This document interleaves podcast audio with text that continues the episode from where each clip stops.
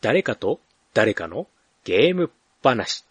はい。ということで始まりました。誰かと誰かのゲーム話でございます。この番組は私、もっちおと、そして、はい、皆様こんばんみ。私、カステルでお送りいたします。はい。ということで、カステルさん今日もよろしくお願いします。はい、お願いいたします。はい。さあ、じゃあ、ね、えっ、と、今回は7月のね、回なんですが、まあ、あの、先月6月がですね、はい、えっ、と、親バカゲームミュージアムのね、館長のコロさんに来ていただきまして、い。ろいろとね、お話の方ね、プレイステーションの話でね、あの、いろいろとこう盛り上がったんですが、まあ、今月はまたいつも通りということで、はい、ねよろしくお願いします。はい、行きたいと思います。はい、じゃあそれではですね、えっ、と、早速、まず最初はですね、このコーナー、またいつものように行ってみたいと思います。お便りコーナー、どんどんパフパフパチパチ、イエーイということで、はいはい。ということで、お便りコーナーからですね、まず行ってみたいと思います。前回の、えっ、と、お便り紹介した後でございますね。はい、えっ、と、6月の13日からかな。はい。はいえーと、ツイッターのハッシュタグ、誰々ゲーム話ですね。こちらの、えーと、ツイートをつけてつぶやいていただきましたコメントについて紹介していきたいと思います。まず最初はですね、6月の13、違う、これじゃない。ちょっと順番が違う。えーと、それよりも、もうちょっと前になんかあったような気がする。はい。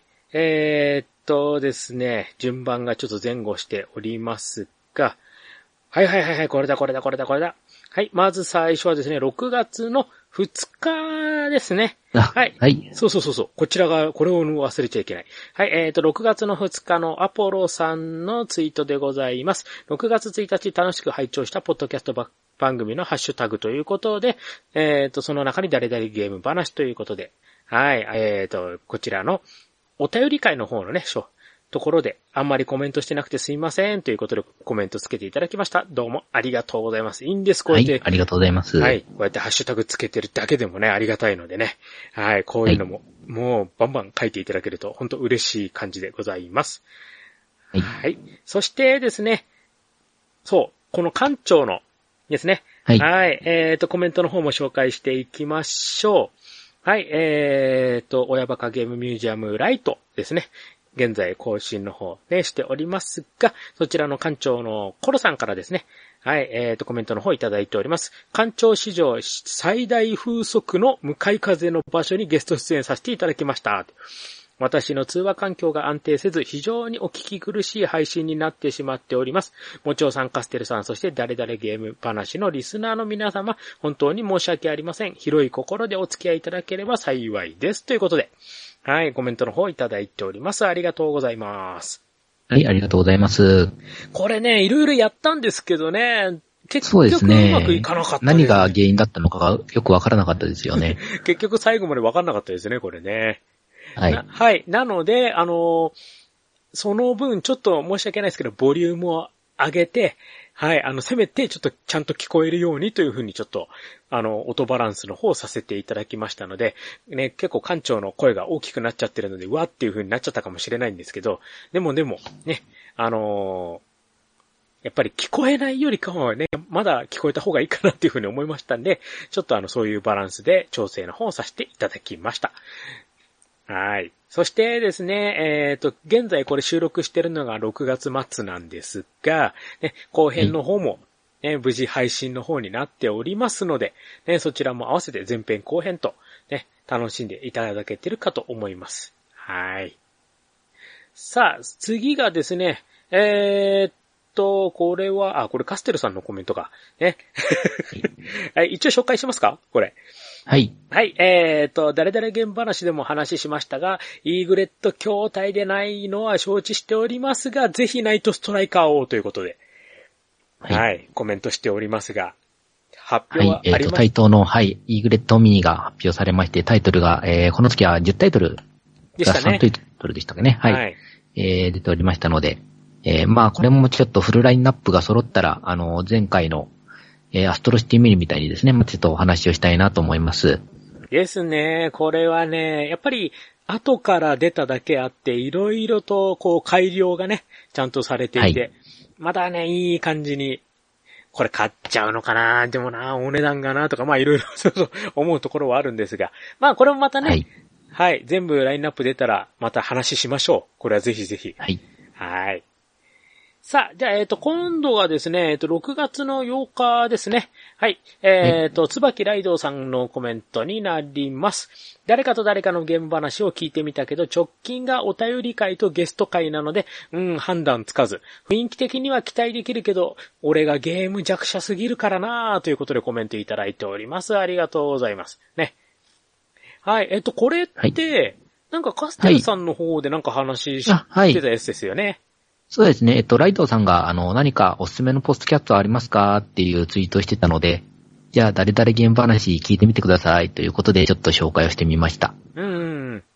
で、まあちょっとタイミングがね、まああの、普段と違うイレギュラー回だったっていうところがちょっとありましたんで、はい、まああのね、これ通常回の方とかね、こう聞いていただければまたちょっと雰囲気違うので、ね、はい。あのぜひぜひ楽しんでいただければとは思うんですが、まあ、ちょっとね、ゲーム成分がすごく強いので、ちょっとどこまで楽しんでいただけるかは、はい、うん、ちょっと難しいかもしれないですけどね。はい。はい。でもね、こうやってね、聞いていただけたということでね、これは本当ありがたいですよね。はい。はい。ね、コメントの方、ありがとうございます。はい。続きがですね、えっ、ー、と、6月の10日ですね。えっ、ー、と、アポロさんのハッシュタグ紹介。ね、こちらの方で、誰々ゲーム話のエピソード19の方。ですね、コロ館長のゲスト会前編の方もちゃんと触れていただいております。ありがとうございます。はい、はい。そしてですね、えっ、ー、と、今度が6月の10日、マハリトさんのコメントです。いつもありがとうございます。第19回、親バカゲームミュージアム館長コロさんゲスト会拝聴中。濃いセガゲーマーの中でプレステのお話を奮闘されて楽しかったです。自分はあの当時両方のハードを持っていて、2D はサターン、3D はプレステで主に遊んでました。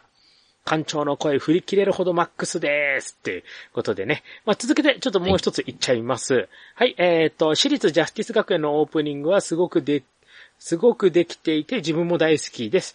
学園パートの別のディスクがすごくボリュームがあって驚きました。格闘ゲームも4つボタンでプレステでとても遊びやすかったです。ちなみに自分は宮崎駿にそっくりな先生を使ってました。ということでコメントいただいております。ありがとうございます。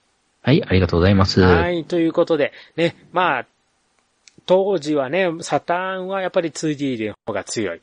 ね、3D はプレステの方が、みたいなところで、こう、やっぱ使い分けてこう楽しんでたっていうことですよね。はい。ね、あのー、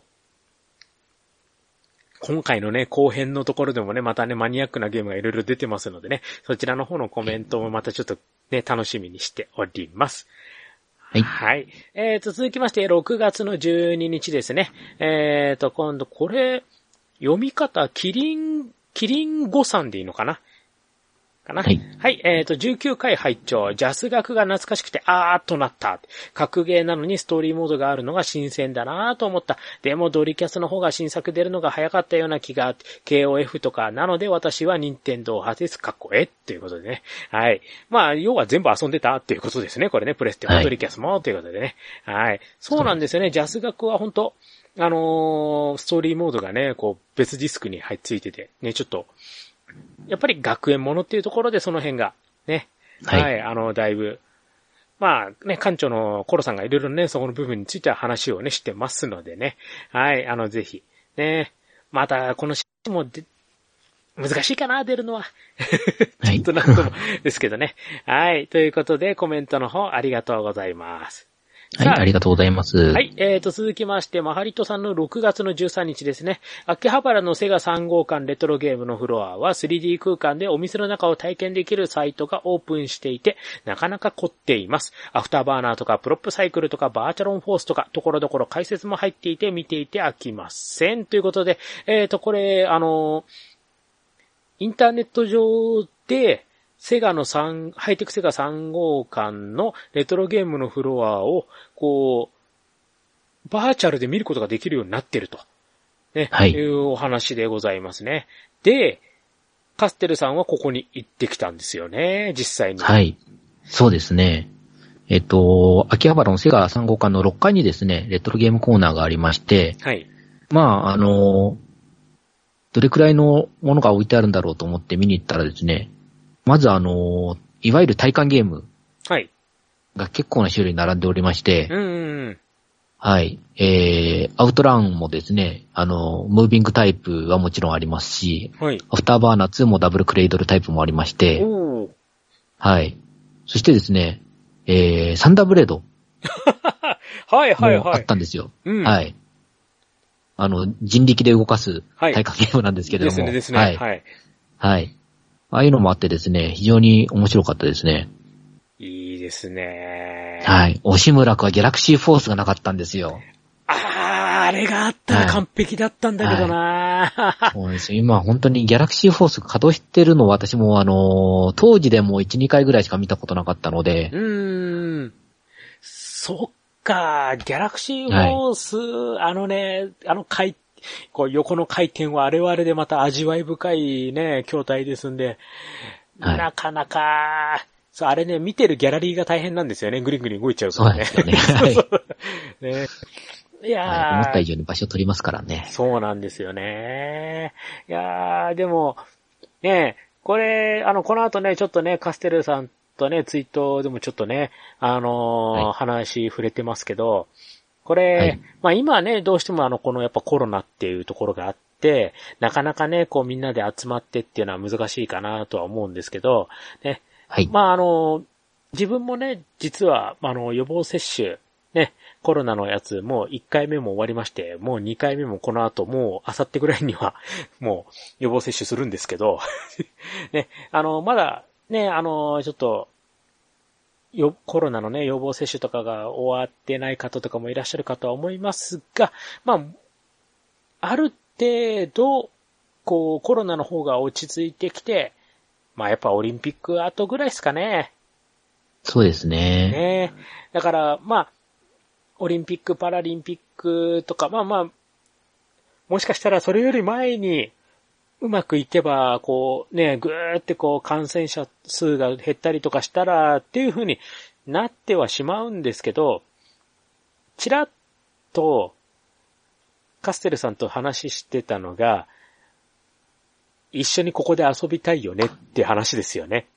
はい。そうですね。あの、外ロケ会もしくはオフ会みたいな形で、ある意味公開収録？秋葉原に行くのも 面白いかなと思いまして。ねえ、あの、私が IC レコーダー持って、ねはい。え、で、こう、ワイワイ、ねえ、撮るのも面白いかななんて。まあちょっとね、音、ゲーム音が入っちゃうと、なんか著作権的に怒られちゃうかもしれない。なかなか難しいかもしれないですけど、ねえ、はいちょっとい、ぜひいつかはやりたいなと、ね、思ってますので、ね、この、ツイッターのこのコメントの時にもね、まあハリトさんも反応してまして、オフ会やるならぜひ、なんてね、こう言ってますんで、はい。これ、ねえ、ちょっと、8月、くまあまあ8月9月ぐらいのとこ？そうですね。ちょっと考えますか。ね。はい。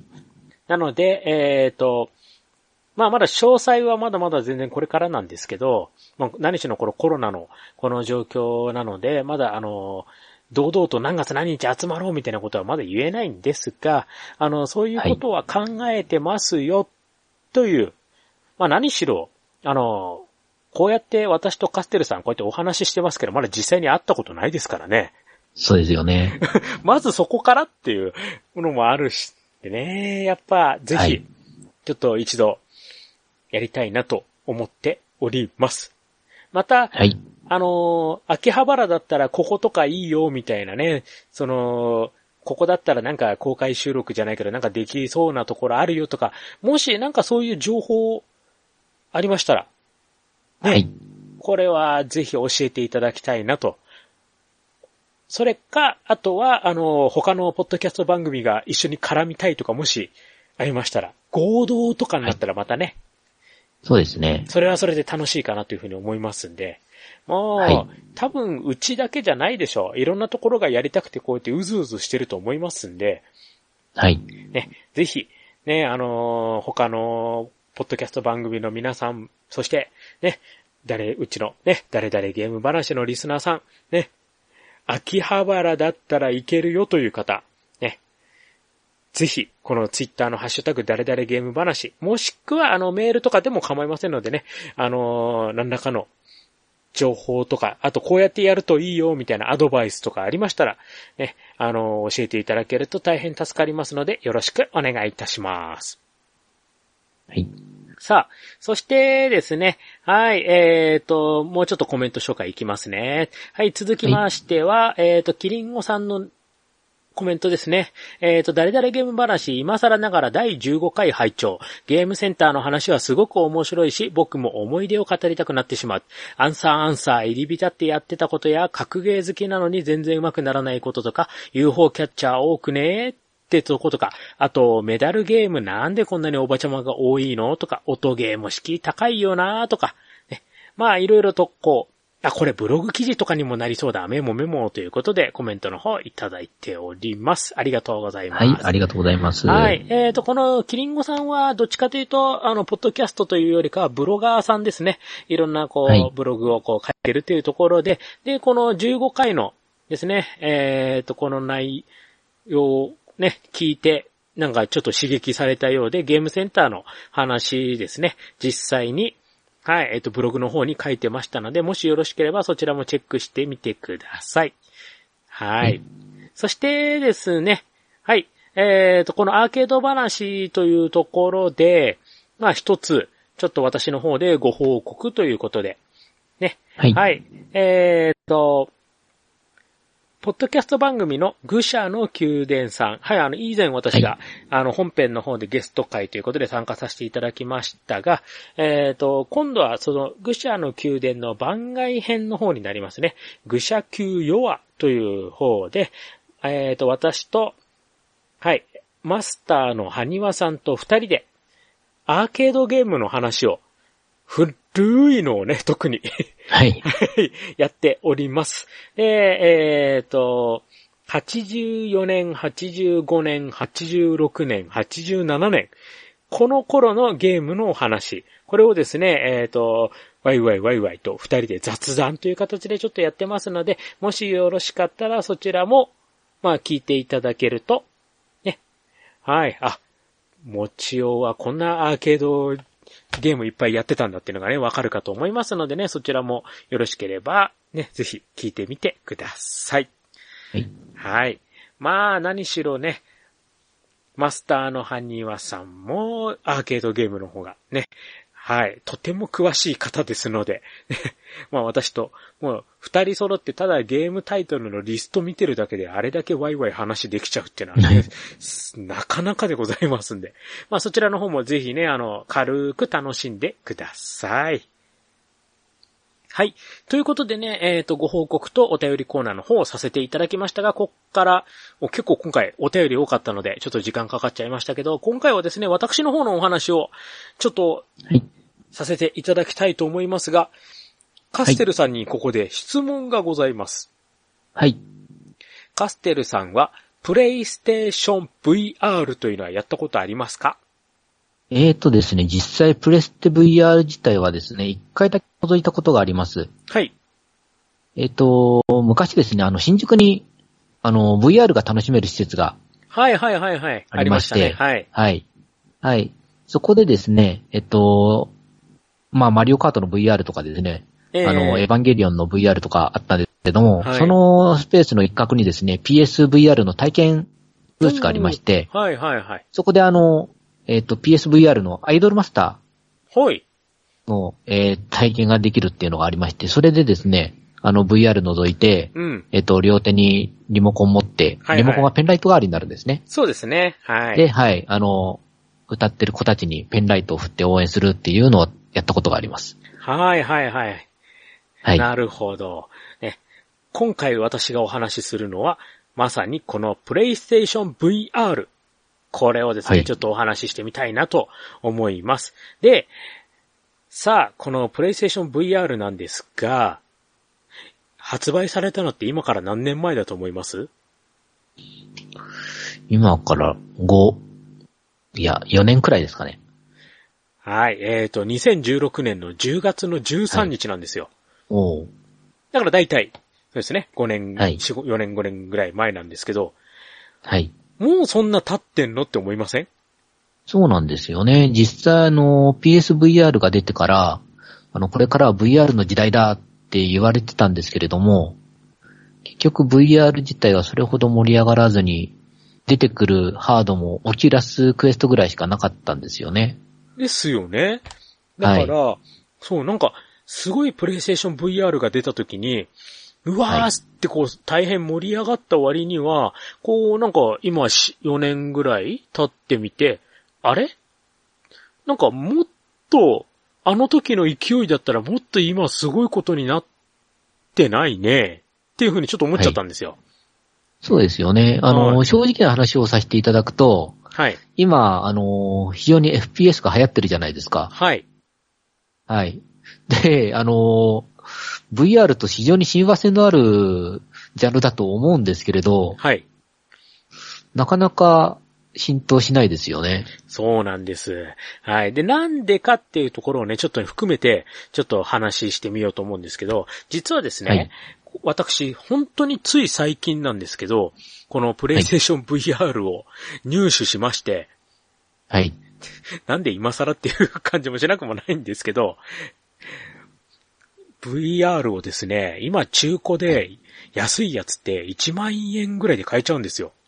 あ、そんなに安いんですか？そうなんですよ。1万、まあまあソフトありなしとか、まあその辺のところも多少変わってくるんですけど、それこそ1万2、3千ぐらいで。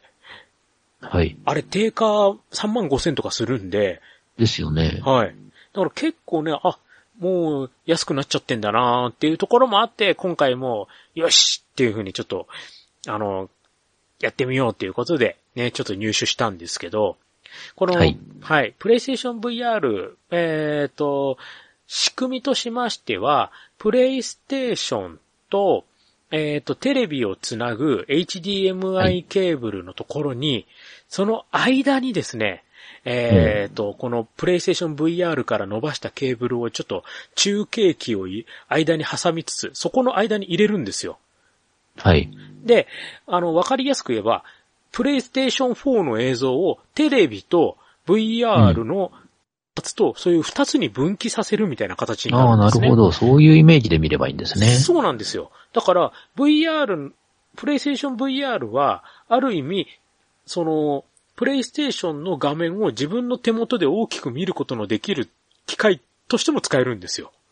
はい。で、その、プレイステーション VR での映ってる映像っていうのは、設定をしないと、テレビの方にも同じ映像が出ます。ああ、だから同じ映像なんです。そうそうそうそう。何、あ、これ見てるんだ、みたいなのがね、こう、わ、はいかるような形にはなってるんです。うん。で、えっ、と、VR 対応画像とかになると、今度は立体映像ですね。うん。それが表示されますので、それは逆にテレビの画面では普通にただの平面になっているんですけど、VR の方で見ると、えっと、左右の映像が微妙にずらした形で、うんそれをそれぞれ左右の目で見るので、そこでこう一つの映像として組み合わさって立体的に見える。だから結構飛び出して見える感じの 3D ですね。はいあの、任天堂の 3DS のはい。立体って、こうなんか奥あれは奥行きですもんね。奥ですよね。はい。それに対して結構手前の方にも出てくるような感じはあります。すごいね、手前にも出てて少し奥行きもあってみたいな。このね、おうん 3D の距離感がすごい大きく出ますね。やっぱ VR の方が。はい。で、あと飛び出し大作戦みたいなもんですね。そういうもんです。また懐かしい例えが来ましたね。はい。で、あと、もう一つ、えっ、と、プレイステーション VR のできることといえば、360度映像。はい。で、あの、左右キョロキョロ見回したときに、それぞれの方向にちゃんと映像があるという。これが、ね、あの、VR っていうところの一つの、こう、なんていうんですか特徴的な映像表現っていう部分なんですよね。なので、この 3D 映像プラス360度映像。これがね、両方組み合わさると、まあ、なかなかな、こう、没入感をそこで出してくれるんですが、さらに、そこにヘッドホンをします。はい。はい。プレイステーション VR の機械から、イヤホン端子があるんですよ。はい。で、自分のお気に入りのヘッドホン、まあど、ちゃんと最初からついてるイヤホンも使ってもいいんですけど、それをつけると、要は視覚、そして聴覚が完全に、こう、閉鎖された状態になりますんで、完全にその世界に入ることができると。これがね、あれは、PSVR の本体にはスピーカーはついてるんですか？ついてないんですよ。あ、ついてないんですか？あ、じゃあ音楽音を聞くとしたらテレビからか、またはそのイヤホンジャック挿して、そうそうそうそはい、イヤホンでっていうことなんですう。ね。そうなんですよ。なるほど。だから、そのイヤホンジャックから、その音を出すときに、その、あれ、た、うまく、ただのね、イヤホンジャックなので、今ほら、はい肩掛けタイプとかあるじゃないですか。はい。ああいうのだったら、そこから音は出すことはできますけど、うん。うん、基本的にはイヤホンですね。あで、あとは、その、テレビの前にカメラを、プレイステーションカメラですね。これを取り付けて、そしてそのカメラが、プレイステーション VR って電源を入れると、結構光るんですよ。ピカーっと。うん。で、その光を、そのプレイステーションカメラがそれを認識して、今、どっちを向いているかっていうのを判定するんですよ。なるほど。はい。だから、気をつけなきゃいけないのは、その、自分が立ってるところ、座ってるところ、自分のいるところの後ろに窓ガラスとかがあって、おうそこに直射日光とかが当たって、カーって白く光ったりとかしてると、反応しないんですよ。おはい。なので、それはもう説明書にも書いてあるんですけど、必ず、うんあのー後ろのところにそういう光る物体とかそういうのは置かないでくださいね、みたいな、ご認識するというのがありますね。まあ、これはもう、あのーこの VR だけじゃなくて、えっ、と、あの、Xbox のキネクトとかでも同じ現象が起きたので、やっぱり、その後ろに窓ガラスがあって、そこに直射日光当たってたりとかすると、うまく反応してくれないという、それがちょっと欠点になります。ねなるほど。はい。で、ソフトの方なんですが、まあやっぱり最初に出たのは結構やっぱ 3D 系の、こう、飛び出す感じのものがすごく多かったんですけど、えっ、と、そんな中私何本かちょっとや、実際やってみまして、大抵のソフトは酔います。おー もう、撃沈です。本当に気持ち悪くなって。で、なんだろうなんてこの気持ち悪さはなんですぐ酔うんだろうなって思った時に、映像はすごく迫力ある映像。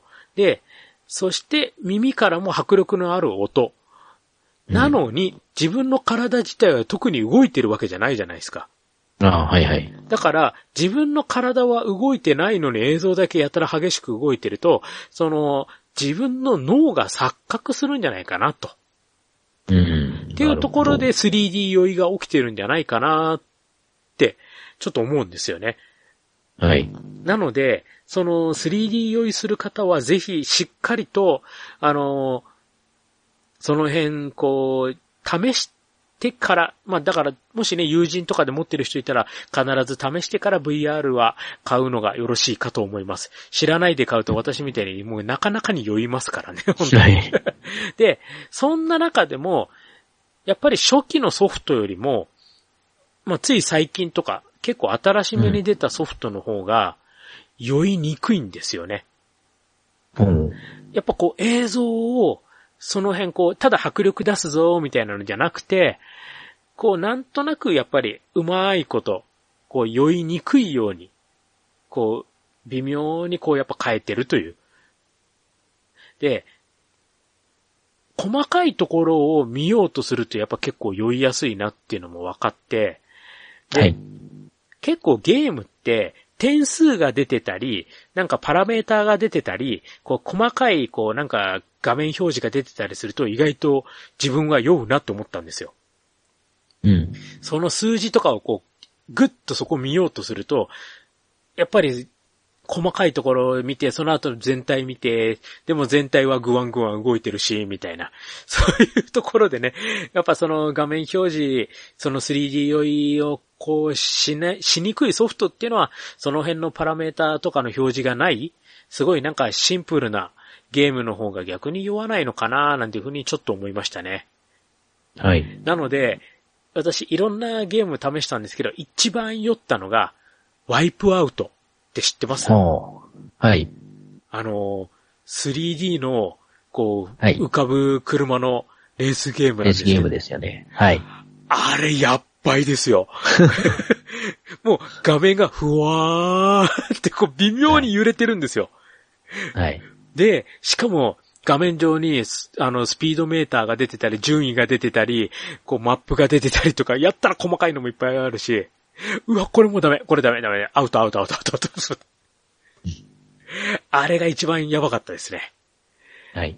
うん。で、逆に、えーっと、そこまで酔わなかったなっていうのが、えーっと、まあこれプレイステーションのオリジナルなんですけど、モス、MOSS っていうゲーム、はいモスっていう、まあ、あの、ちょっとしたアクションゲームなんですけど、これはね、は逆にね、すごいなんか絵本の中の世界をこう、なんていうのかな、主人公のネズミを操作しながら、こう、マリオタイプのアクションゲームみたいな感じでやっていくやつだったんで、そんなにゲームスピードも速くないし、こう、どっちかっていうと、こう、途中の仕掛けをこう、解いたりとかするようなゲームだったんで、あんま酔わなくて済みましたね、これが。だからやっぱそういうゲームの方が意外と相性いいのかもしれないです。はい。で、えー、っと、あとはですね、ちょっとこれ触れた方がいいのかなとは思うんですけど、YouTube とかに結構360度映像って出てるじゃないですか。ああ、ありますね。あの、スマホで VR ボックスをつけて、そうそうそうそう。あの、簡易的に見れるやつとかも多かったですね。はい。あれがね、VR で見れるんですよ。プレイステーション VR でも。はい。で、YouTube ってプレイステーションの中にアプリで入ってるじゃないですか。